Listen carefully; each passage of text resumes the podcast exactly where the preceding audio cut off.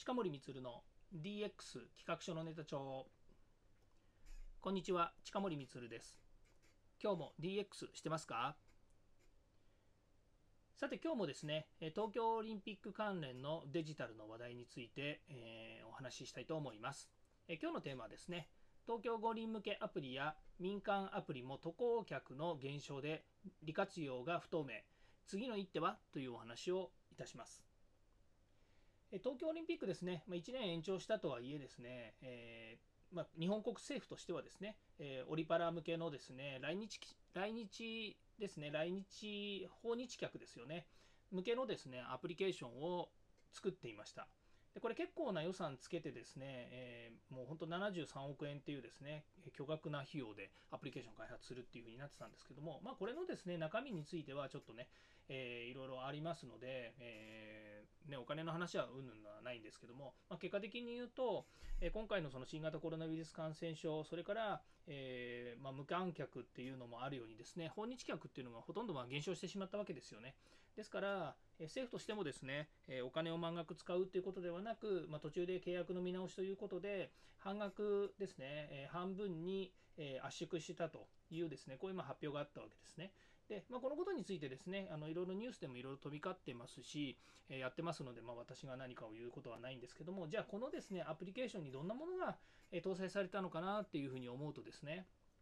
まあ、一つは、当然ですけど、オリンピック・パラリンピックが見れるための視聴環境ですね、これがアプリケーションの中についてると。それからですね、えー、まあ、このアプリケーションという、ちょアプリケーションということを何を説明しなきゃいけないと思うんですけども、アプリケーションというのは、えーとまあ、最近よくね SARS と言われているソフトウェアアザーサービスと言われているようにですね、まあ、いわゆるプラットフォームですね、えーと、今でいうプラットフォームっていうのは例えば iPhone とか Android とかそれからパソコンでいうと Windows とか Linux ですね。この上で動く、まあ、ブラウザーっていうのがありますよね。でブラウザーで、えー、立ち上げたこう、えー、画面の中でいろいろこう、ね、アプリケーションというのが動いているわけなんですね。でそのアプリケーションというのは例えば、えー、そうですね私が会社で使っているオフィスアプリケーションで言うと、えー、私は Google Apps っていうね、まあ、Google Workspace っていうですねシステムを使ってアプリケーションを使ってます、まあ、どんなのがあるかっていうとメールシステムであるとかスケジュール管理であるとかそれからドキュメントホルダーですね、まあ、クラウドと連結してるんですけれども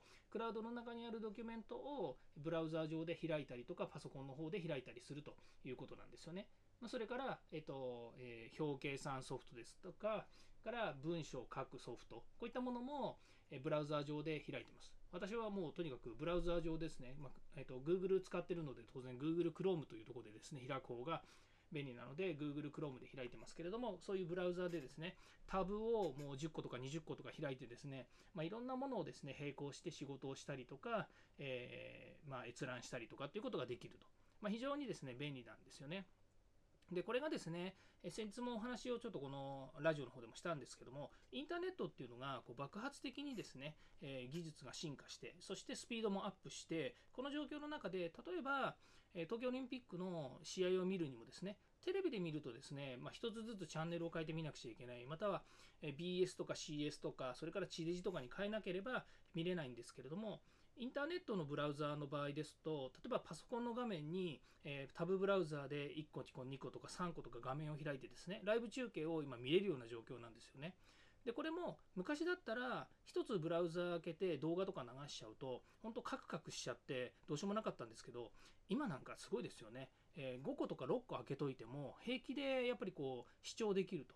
いうぐらいですね、あのインターネットの進化、コンピューターの進化っていうのはしてるわけですよね。まあ、それに合わせてですね、今回、東京オリンピック向けのですね、アプリケーションを政府が作ったという、まあ、話の流れになるわけなんですけども、えー、と一つはですね、え顔認証による会場の入退場ができると。いうことなんですよね。これどういうことかっていうと、えチケットをですね事前に買って、まあ、あの実際にね、えー、競技会場に入るって言った時には当然チケットを見せて入っていくっていう、まあ、これまでのパターンがあったんですけど今回はですね顔認証のシステムを使って入退場ができるそれからあのビザの申請とかですね、それに関わる機能っていうのもついてたりとか、それからあと GPS ですね、えー、全地球即位システムって言われてますけれども、この GPS を使った位置情報で、えー、利用者の把握をするということで、例えば、えー、会場ですね、テニスの会場から卓球の会場に移動しますと、えまあ、日本武道館からどっか、え東京体育館に移動するとかね、まあ、例えばそういうようなことをするときに、え自分がいる位置が分かるとじゃあどこの地下鉄を使ってとかどこのえ交通機関を使ってそこに行けばいいのかっていうのが、まあ、分かるようになったりとかですね、まあ、こういうですね、えーいろんなこう機能をこのアプリケーションの上にサポートするというふうにしてたわけですね。で今お話ししたようにいろんなものがついてますねっていうと、えこれ政府がアプリケーションを作るのは東京五輪向けなわけですよね。つまり東京五輪で、えー一番使いやすいようなオペレーションというか手続きにするようにいろんな仕組みをここに作ってるということなのでまあそれはそれで便利かなと。でしかも渡航客ですから当然、えー、と例えば翻訳システムとかですね、えーまあ、リアルタイム翻訳ができるのが一番いいですよね。そうすると、まあ、日本で日本語だけしか喋れない例えばお店の人とかに対してですね外訪日客っていうのは基本的には英語だけではありませんからねいろんな各国の言語を持ってあの来る方もいらっしゃいますのでその方向けに、まあ、リアルタイム翻訳ができるような機能がついてるっていうのはこれはあのすごくいいことかなというふうに思うんですね。でもその反面ですね民間企業もあの今回のこのいわゆる渡航客とかね訪日客のためにいろんなアプリケーションってやっぱり作ってるんですよね。でこの政府が作っている巨大なアプリケーションと対抗するようなものっていうのは作ってないかもしれないです。だけれどもそれぞれの機能例えばさっき言った、えー翻訳の機能ですよねリアルタイム翻訳の機能を持ったアプリケーションっていうのも、まあ、日本に限らず、まあ、各国で、まあ、あの何種類かやっぱりアプリケーションがあるわけですよね。それから例えば、えーリアルタイムに位置情報で、えー自分の場所が分かるとかですね交通機関がどうすればいいかっていうですね、まあ、そういう交通システムを連携させるようなアプリケーションっていうのも、えーやっぱりいろいろありますよね。でそういうふうに民間が持ってるいろんなアプリケーションを組み合わせると、えーまあ、別にその東京オリンピック向けのアプリじゃなくてもですね、えーまあ、大体の機能はいけるんだろうと。ま、最初はですね120万人ぐらいがですね来日すると想定して、えー仕様を作ってたというものもですね結局その、まあ、今回の件で大会がですね、えー無観客になったりとかそれから訪日があまあままならないという状況の中で、まあ、あんまりね人が来なくなってしまったのでこういった、えーアプリケーションもですね今途中で存在しているような状況になるかもしれないんですけどもまあ、そうは言いましてもですね、えこのアプリケーションどういうふうにこれから利活用していくのかって話なんですよね。で次の一手は何なのかっていうとですねやはりそのコロナが収まったアフターコロナと言われている時にですね言われる頃にですねまたこのアプリケーションをですね新たに何らかの形で利用するということなんですよね。で今2021年じゃないですか。で私が想定するにはですね2025年に大阪万博ですねこれがありますよね大阪万博？うんあの大阪で、えーありますよねですからまここで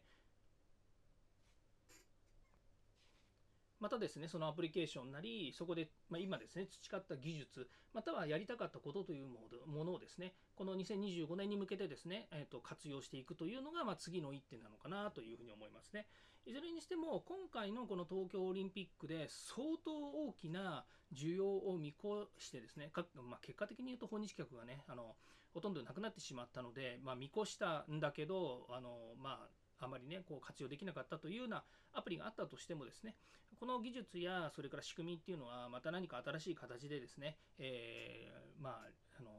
リバイバルとは言わないな、えーとえー作り直したりとかですね、また活用してですね、次に向かってつくあの、えー利活用してほしいなというふうに思いますね。まあ、絶対無駄にもならないと思いますし、えーこの投資にですね、見合うだけの形をですね、また、えーぜひ作っていってほしいなというふうに思います。ということでですね、えこのアプリケーションの進化というものがですね、私たちのこの、え生活やですね、それからま今回の東京オリンピックでも、えーいろいろ生きているんだということで、えー今日のテーマのお話とさせていただきました。